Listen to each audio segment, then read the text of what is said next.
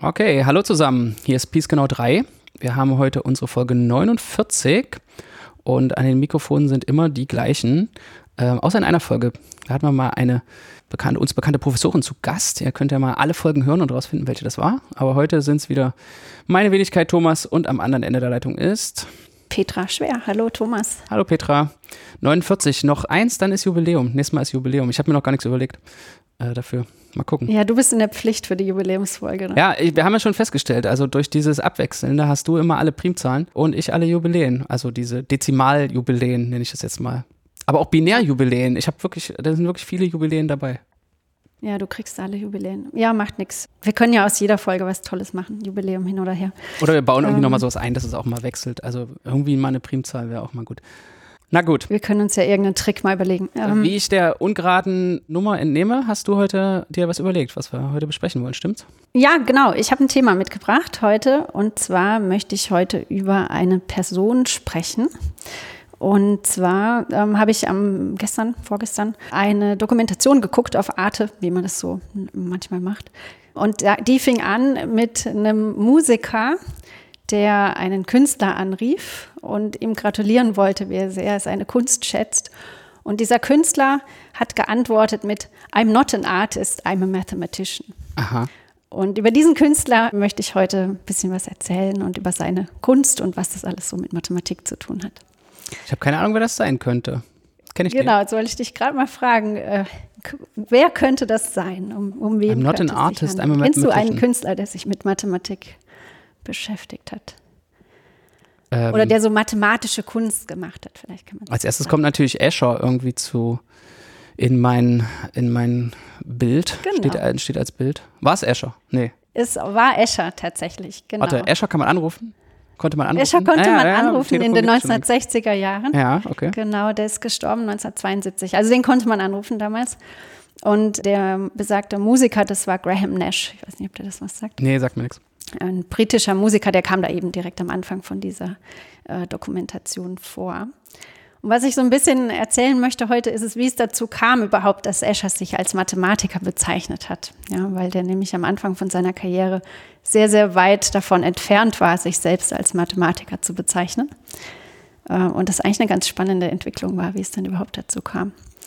Genau, vielleicht kann man erstmal so sagen, was Escher so für Kunst gemacht hat. Wahrscheinlich hat jeder so ein Bild schon mal gesehen. Es gibt, glaube ich, sehr viele ornamentartige Kunstwerke. Kann ich jetzt nicht weiter ausführen, aber vielleicht die bekanntesten sind die diese unphysikalisch erscheinenden ähm, ja, Objekte, nenne ich es jetzt mal. Also man denkt zum Beispiel an so eine Treppe, die, wenn man da drauf schaut, die geht so im Quadrat und es sieht irgendwie aus, als ob die immer, wenn man einen Punkt anschaut, ob die immer nach oben geht. Aber trotzdem trifft sie sich irgendwie wieder so im Kreis. Und das ist halt irgendwie durch so ein Spiel mit Perspektive, wird irgendwie das Auge so reingelegt oder die Interpretation äh, von dem Bild im Gehirn funktioniert irgendwie nur lokal und global passt es dann irgendwie nicht mit unserer physikalischen Realität zusammen. Also es gibt ja eben keine Treppe, wo man immer die ganze Zeit hochgeht und dann ist man irgendwann wieder da, wo man war. Aber so sieht es eben auf dem Bild aus. Ja, so das ist so die erste Assoziation, die ich mit Escher habe. Ja, das ist mit Sicherheit eins seiner berühmtesten Bilder. Ne? Das heißt, glaube ich, auch sogar unendliche Treppe. Da laufen auch Männchen auf dieser Treppe. Ne? Die eine Gruppe läuft sozusagen immer Trepp auf und die andere Gruppe sieht so aus, als würde die immer Trepp ablaufen, so im Kreis. Und die kommen sich dann so entgegen auf dieser Treppe. Genau, der hat mehrere so unmögliche Bilder gemalt. So ein Wasserfall, der irgendwie nach oben fließt und eben auch diese, eben diese Treppe. Und da gibt es noch ein paar andere solche Bilder, die wenn man eben so genau guckt, nicht sein können. Also eins war auch ganz spannend, das ist so ein relativ kompliziertes architektonisches Haus, wo eben Boden, Wände und äh, ja, Boden und Wände so wie die drei, äh, sag ich mal, Raumrichtungen senkrecht aufeinander stehen. Und auf allen wohnen Leute, also auch auf allen bewegen sich auch Leute, ja, die sozusagen senkrecht zueinander in drei verschiedenen Weltrichtungen in diesem Gemälde eben leben und sich da halt nicht begegnen können, weil die einen laufen halt an der XY-Ebene lang, die anderen an der YZ-Ebene und so weiter. Also das ist ja auch was, was sozusagen als Gesamtding eben nicht funktioniert, aber lokal für jede einzelne Figur in dem Bild ist es eben in sich konsistent. Dann. Also da gibt es ganz, äh, ganz viele von diesen widersprüchlichen Bildern. Und genau. ist er der. Erste, der irgendwie auf diese Idee gekommen ist? Ist das so eine richtige Kreativleistung in der Kunst, was Neues zu schaffen? Ja, also man sagt sogar, dass er der erste Künstler seit der Renaissance war, der zum ersten Mal wieder sich mit Mathematik und eben solchen Techniken der Mathematik beschäftigt hat, um die in der Kunst darzustellen. Also weil er eben ein künstlerisches Problem lösen wollte für irgendeine Darstellung, sich eben mit mathematischen Fragen beschäftigt hat. Vielleicht ein bisschen was zu seinem Leben äh, zuerst, dass man mal sehen kann, wie er denn überhaupt so dazu kam, sich mit diesen mathematischen Fragen ähm, zu beschäftigen. Also Escher ist ein niederländischer Künstler, der so Ende des 19. Jahrhunderts geboren wurde und tatsächlich ein relativ schlechter Schüler war. Also war der kleinste von fünf äh, Kindern, war relativ schlecht in der Schule und äh, hat dann so gerade irgendwie den Abschluss geschafft und auch angefangen zu studieren, und zwar Architektur. Und das ist ganz lustig, weil da habe ich gelesen, dass er nach einer Woche sein Studium schon wieder abgebrochen hat, weil er das alles irgendwie nicht, ja, nicht machen wollte oder nicht geschafft hat, das weiß man nicht. Das Übungsblatt so genau. war zu schwer. Ja, irgendwie die erste Woche hat ihm wohl nicht behagt. Jedenfalls gab es da einen jüdischen Künstler, der eben sein, der da halt auch unterrichtet hat ähm, in diesem Architekturstudium, der sein Talent, eben seine Begabung für so grafische Arbeiten erkannt hat. Der hat ihn sehr gefördert und hat ihm zum Beispiel auch diese Holzschnitttechnik beigebracht, auf der ähm, viele seiner späteren Werke beruhen. Also man muss sagen, dass die allermeisten von diesen Bildern, auch diese unendlichen Treppe, das sind äh, Linolschnitte oder Holzschnitte, zum Teil auch Lithografien, die eben, also sozusagen geschnitzt und dann gedruckt wurden. Also nicht Zeichnungen, wie man meinen könnte, obwohl die sehr filigran sind zum Teil, sondern das sind wirklich Holzschnitte, also was ich extrem beachtlich finde, weil es ja wirklich, also wer das schon mal gesehen hat, das sind wirklich extrem, ähm, zum Teil auch extrem geometrische und sehr detaillierte Muster, die aber halt sehr genau dann in diesen Holzschnitten ausgearbeitet sind. Also der hat ihnen das beigebracht ähm, der wurde dann später äh, tatsächlich von den Nazis verschleppt und auch ermordet. Und Escher ist es halt gelungen, auch noch von dem Lehrer diese Werke wenigstens zu retten, von diesem Künstler.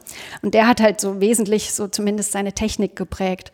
Aber eine formale Ausbildung hat er tatsächlich nie genossen. Also der hat halt ähm, außer diesem abgebrochenen ähm, Architekturstudium und einem schlechten Abitur äh, keinerlei Ausbildung gehabt. Genau, dann seine ersten Arbeiten, für die er so berühmt war, die waren durch seine Reisen nach Italien und Spanien geprägt. Da hat er so Abrutzendörfer und Landschaften äh, dargestellt und gemalt und hat dann eigentlich erst durch Besuche in der Alhambra angefangen, sich äh, intensiver mit so mathematischen Mustern auseinanderzusetzen. Genau, also wer das kennt, die ähm, Alhambra, da gibt es ja ganz viele so Fliesenpaketierungen und das sind tatsächlich alle äh, 17 Ebenenpaketierungen, die so, so, ja, wie heißen die auch, Wallpaper-Pattern, also wie sagt man, Tapetenmuster sind da tatsächlich vorhanden.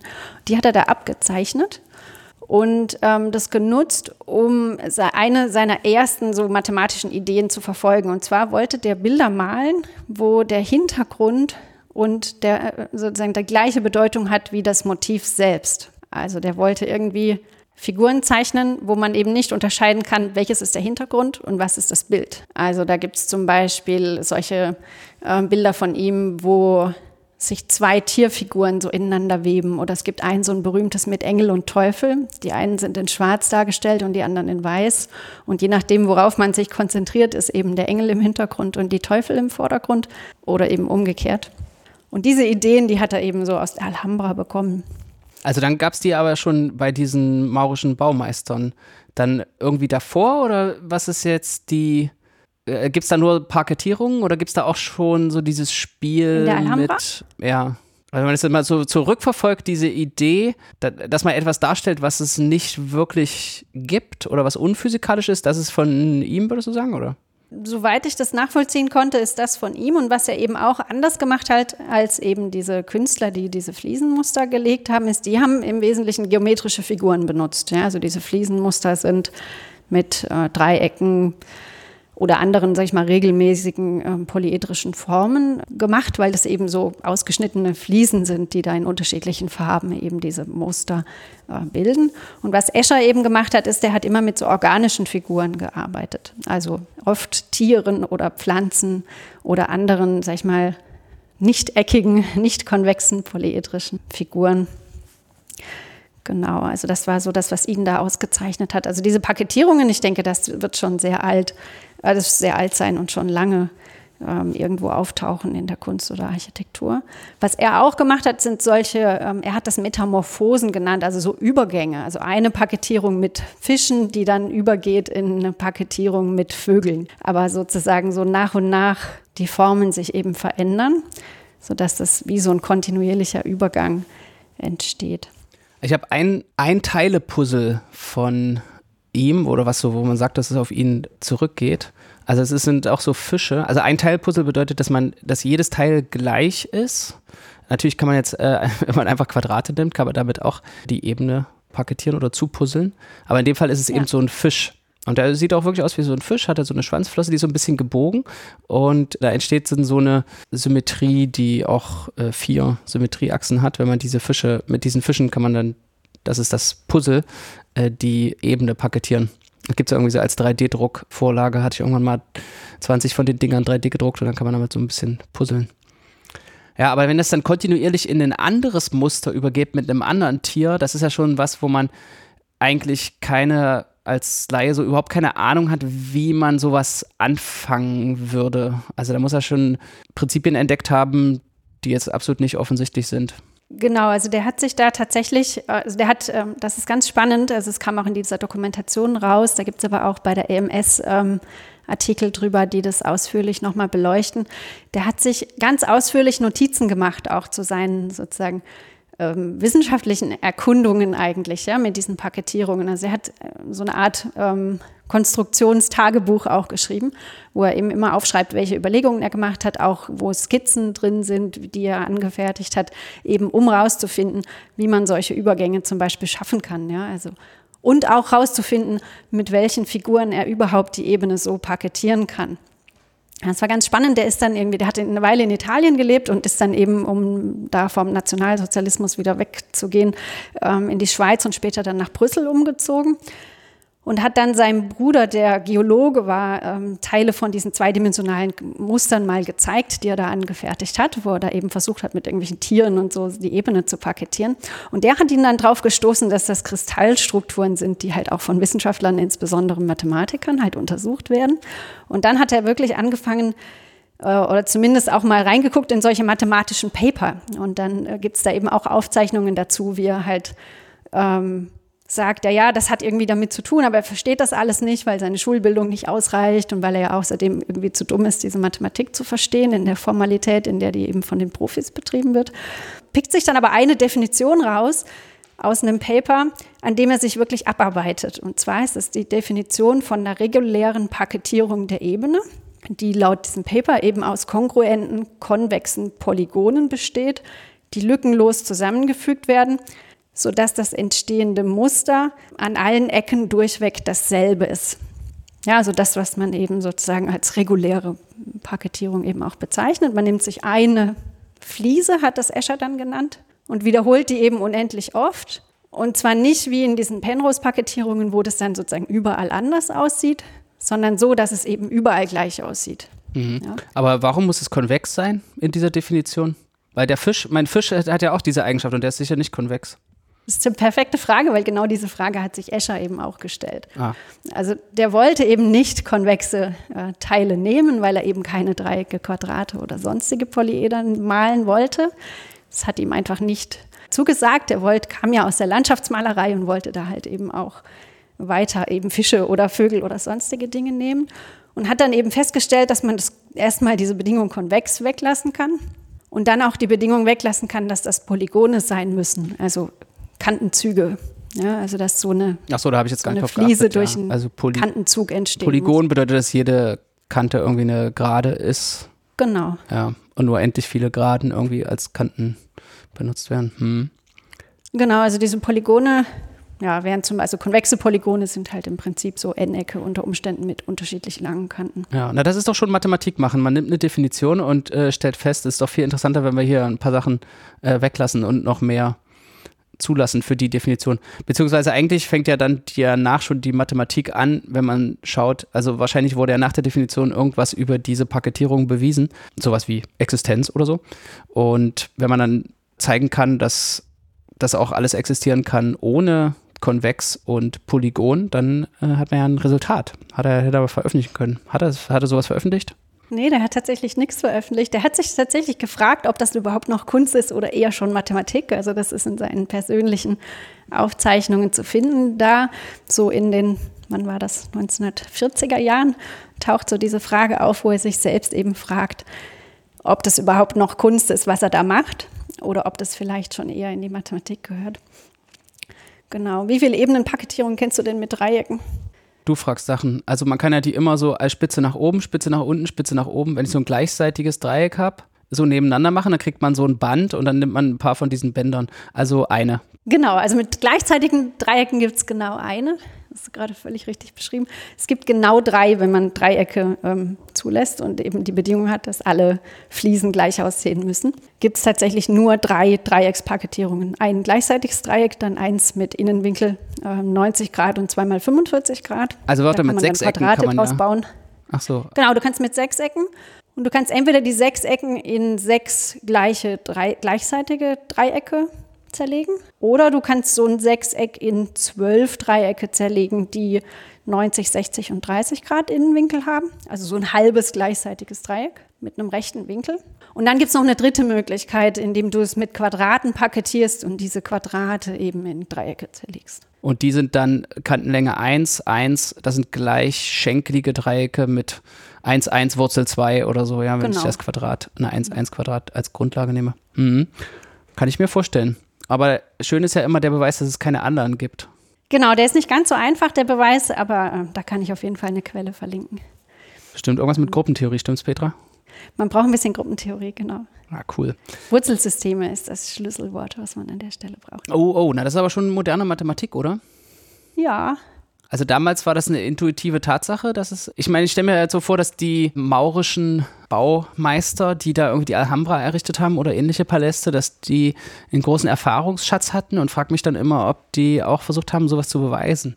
Also, dass dann, wenn ich jetzt der Herrscher da wäre, und äh, die zeigen mir, ja, in der Wand haben wir das Muster und dann hier drüben haben wir das andere Muster. Und da frage ich mich ja immer, habe ich jetzt genug Zimmer, um alle Muster zu sehen oder will ich noch ein paar mehr Zimmer oder so? Das weiß ich gar nicht, ehrlich gesagt, ob die in der Alhambra das sozusagen bewiesen konnten. Aber erstaunlicherweise gibt es da alle. Also wenn man, in der Alhambra gibt es 17 verschiedene Muster. Da gibt es nicht nur die drei, die ich gerade aufgezählt habe, weil die eben auch andere Fliesen noch ähm, zulassen. Da unterscheidet man diese Tapetenmuster, unterscheidet man im Prinzip anhand der Menge ihrer Symmetrien. Und als zulässige Symmetrien hat man da eben Translationen, also eine Fliese wird verschoben auf eine andere Fliese. Spiegelungen, sodass man irgendwo in dem Muster spiegelt und das Muster dadurch trotzdem nicht verändert wird. Also bei den gleichseitigen Dreiecken kann man zum Beispiel an so einer gleichseitigen Dreiecksseite spiegeln und dann ändert sich das Gesamtmuster dadurch nicht. Aber wenn ich jetzt zum Beispiel die Ecken färben würde und eine der Dreiecksecken blau mache und die anderen zwei gelb, dann kann ich nur noch die beiden gelben durch Spiegeln aufeinander abbilden. Aber die blaue muss da bleiben, wo sie ist, weil das sonst eben das Muster doch verändert. Und die dritte Sorte Symmetrien, die man zulässt, sind eben solche Gleitspiegelungen, also wo man eine Translation mit einer Spiegelung verknüpft. Ja, also gleichzeitig sozusagen ein Stück verschiebt und spiegelt. Und dann ist es wieder sozusagen auf sich selbst abgebildet. Und wenn man diese drei Sorten zulässt, dann gibt es eben 17 verschiedene Muster, wo es eben unterschiedliche Mengen an Symmetrien jeweils gibt, die dieses Muster invariant lassen. Ja, 17, eine sehr schöne Zahl. Man könnte sagen, meine, meine Lieblingszahl. Lieblingszahl. Ja. ja. Das erfreut mich natürlich. Muss ich mal hin. Ich war nie in der Alhambra. Ich war mal in Sevilla. Da gibt es einen kleineren Palast aus der gleichen Zeit. Aber mein ist schon ein Weilchen her. Kann mich nicht mehr an den Namen erinnern. Ja, ich war auch noch nie da, aber das wäre auf jeden Fall, was ich, was ich ja, auf jeden Fall mal sehen gibt, wollte. Muss ich dahin.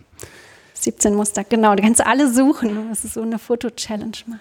Aber diese Escher-artigen Prinzipien mit unserer, mit unserem Gehirn zu spielen, die haben sich ja unglaublich viel durchgesetzt. Also ich habe gerade neulich wieder so ein Computerspiel. Also ich, ich, kann sofort zwei Referenzen sagen. Also es gibt irgendwie so ein Computerspiel, was ich mit äh, meinem einen Sohn gespielt habe. Da äh, so ein Programmierspiel, kennst du das, wenn so ein Männchen läuft so durch so eine Welt und muss irgendwie so Schalter äh, bedienen, um irgendein Ziel zu erreichen und das muss man aber vorher programmieren, das Männchen. Ja? Man steuert nicht das Männchen so Schritt für Schritt, sondern man programmiert es vorher und das ist dann irgendwie so das äh, Spiel. Und in dieser Welt, in dem dieses Männchen rumläuft, gibt es eben auch solche Escher-artigen Elemente. Also dass es halt irgendwie, wenn es auf einen bestimmten Button tritt, dann dreht sich der ganze Bildschirm um und wo un die Gravitation ändert sich irgendwie und dann kann man auf einmal woanders langlaufen. Oder eben halt solche Treppen, die, die sich dann drehen und auf einmal auf unphysikalische Art und Weise neue Wege ähm, ermöglichen. Und das andere ist ein Comic, das heißt Unschlagbar das ich gerade gelesen habe, da äh, ist die Figur, die kommuniziert immer über die Bilder hinweg. Also so ein Comic, das hat ja so, hm, sagen wir mal, vier mal vier Bilder auf einer Seite. Und dann hm, ist die Geschichte irgendwie so, oben äh, der Bankdirektor ruft den Superhelden und sagt, ja, unser wertvollstes Gemälde wurde gestohlen, wir brauchen das, äh, wieder, besorg uns das zurück und er greift so nach unten in das Bild darunter und da ist er selbst und gibt ihm das Bild hoch oder sagt zu dem Bankdirektor, hier ist das Bild, äh, ich habe es Ihnen zurückbesorgt und jetzt muss ich los es Ihnen zurückbesorgen. Und in der zweiten Reihe siehst du dann, was er irgendwie, wie er irgendwie an das Bild kommt aus einer Reihe weiter unten und dann reicht das im nächsten Bild hoch, um, damit es oben ankommt und also dieses Comic spielt die ganze Zeit mit diesem Element. Am schönsten ist eigentlich, dass er unten sozusagen seinem, sein Kumpel sagt ihm dann auch, wo das, also er selbst von einer Reihe unter sagt ihm dann, wo das Bild ist. Also er muss ja erstmal irgendwie cool. dann in der untersten Reihe muss das ja dann wirklich finden, aber das äh, kriegt er in der äh, vorletzten Reihe von dem untersten gesagt, der es schon gefunden hat, wo es ist. Also es ist nicht so selbstreferenziell, dass es am Ende gar nie wirklich äh, verschwunden war oder nie wieder auftaucht, ähm, sondern es geht Ja, er findet es, weil er sich selbst, weil das Ich von ihm, was es schon gefunden hat, ihm sagt, wo es ist.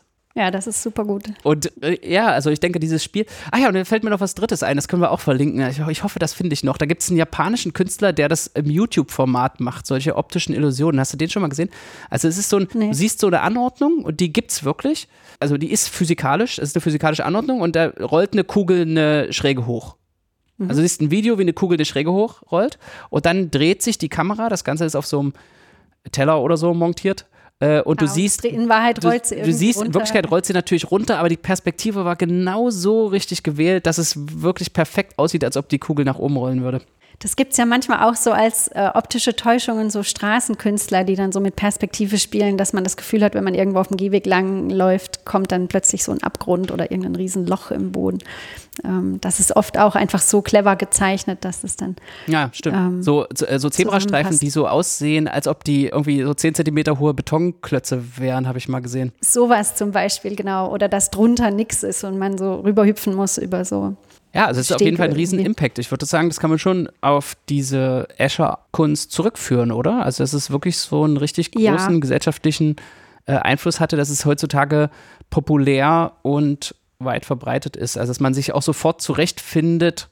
Also äh, andere Künstler und Künstlerinnen können irgendwie damit spielen, weil wir uns sofort da drin zurechtfinden, weil wir also auch schon irgendwie ein Konzept dafür haben, dass es solche Illusionen gibt und dann irgendwie neue kreative Arten und Weisen mit diesem Konzept zu spielen, also auch so erkennbar sind. Also der hatte einen riesen Impact auf jeden Fall so auf diese ganze Kunstszene ähm, und es gibt total viele, die, die diese Ideen aufgegriffen haben und eben mit seinen Ideen da weiterspinnen und weiterspielen und gerade auch mit diesen optischen Täuschungen hantieren, sage ich jetzt mal.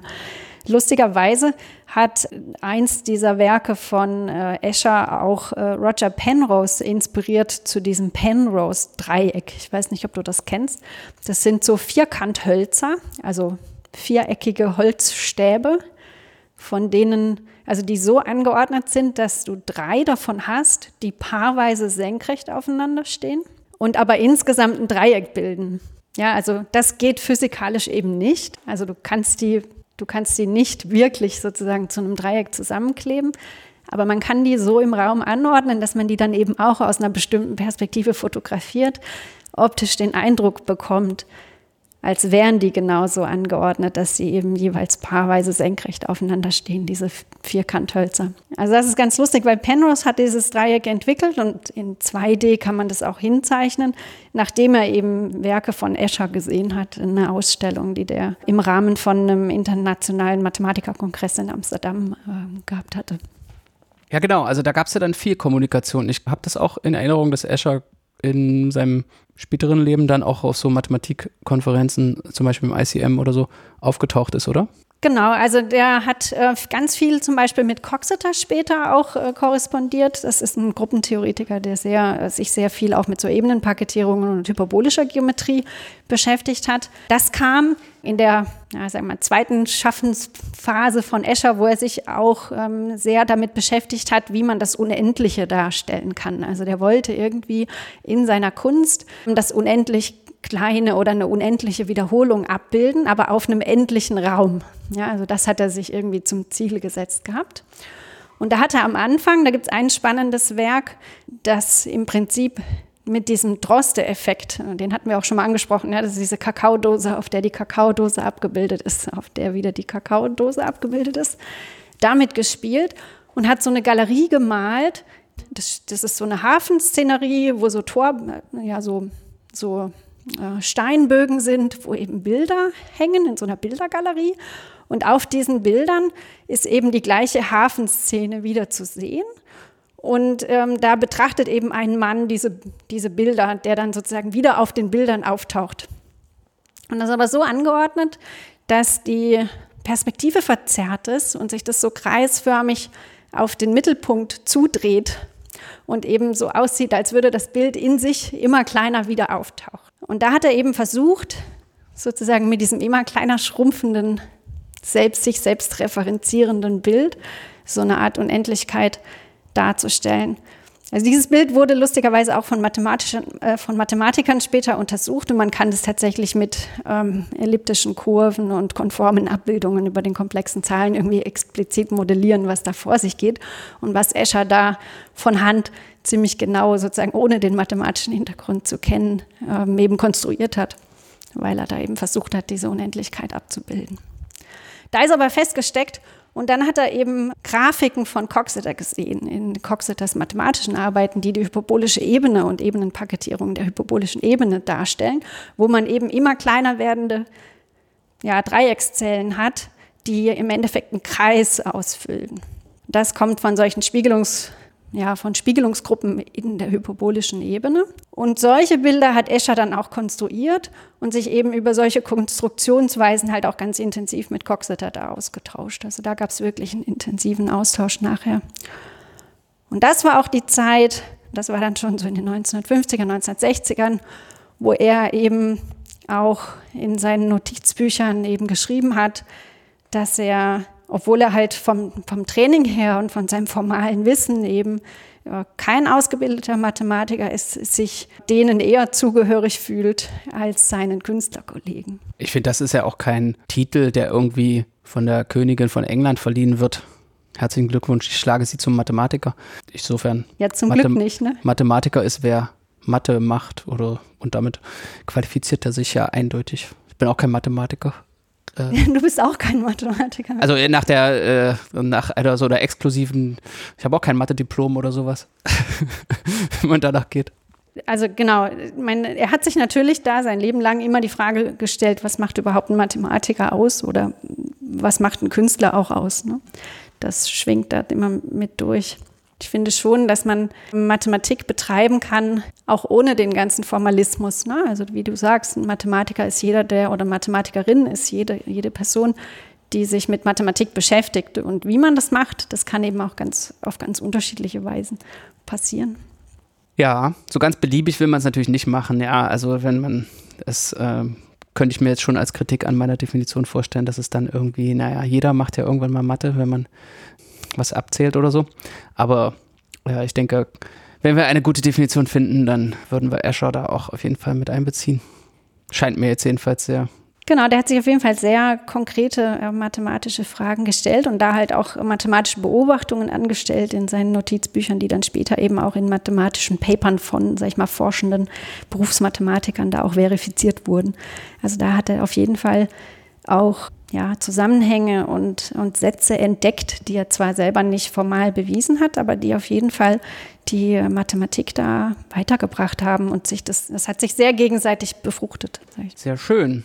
Und es wirkt auf jeden Fall bis jetzt. Also ich finde, das ist, naja, allgegenwärtig kann man nicht sagen, aber doch regelmäßig sieht man, sieht man diese Effekte und diese Ideen, wie die sich weiterentwickelt haben oder auch einfach nur äh, wiederverwandt werden ohne Weiterentwicklung.